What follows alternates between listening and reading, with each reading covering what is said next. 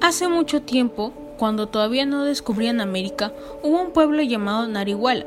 Todo era felicidad, pero nadie sabía lo que iba a pasar. Varias tribus fueron pobladas por los tayanes. Ellos vivían formando ayus que se dedicaban a la, al pastoreo y a la agricultura. ¿Te has enterado? Francisco Pizarro está muy cerca de nuestro pueblo. ¿Qué? Será mejor enterrarnos vivos para que esos sucios españoles no nos quiten nuestros bienes. En ese mismo pueblo, la gente decía que había un grandioso templo dedicado a adorar al sol, el cual estaba adornado con objetos de gran valor. Entre esos objetos se encontraba una campana de oro que al descubrirla los españoles se llenaron de admiración y aumento de codicia. Mirate esa campana de oro, ¿no les parece hermosa?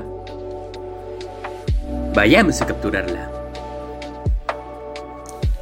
Los españoles, ganados por la codicia, se abalanzaron sobre la campana de oro. La tierra, de forma inesperada, se los tragó y nadie volvió a saber sobre ellos.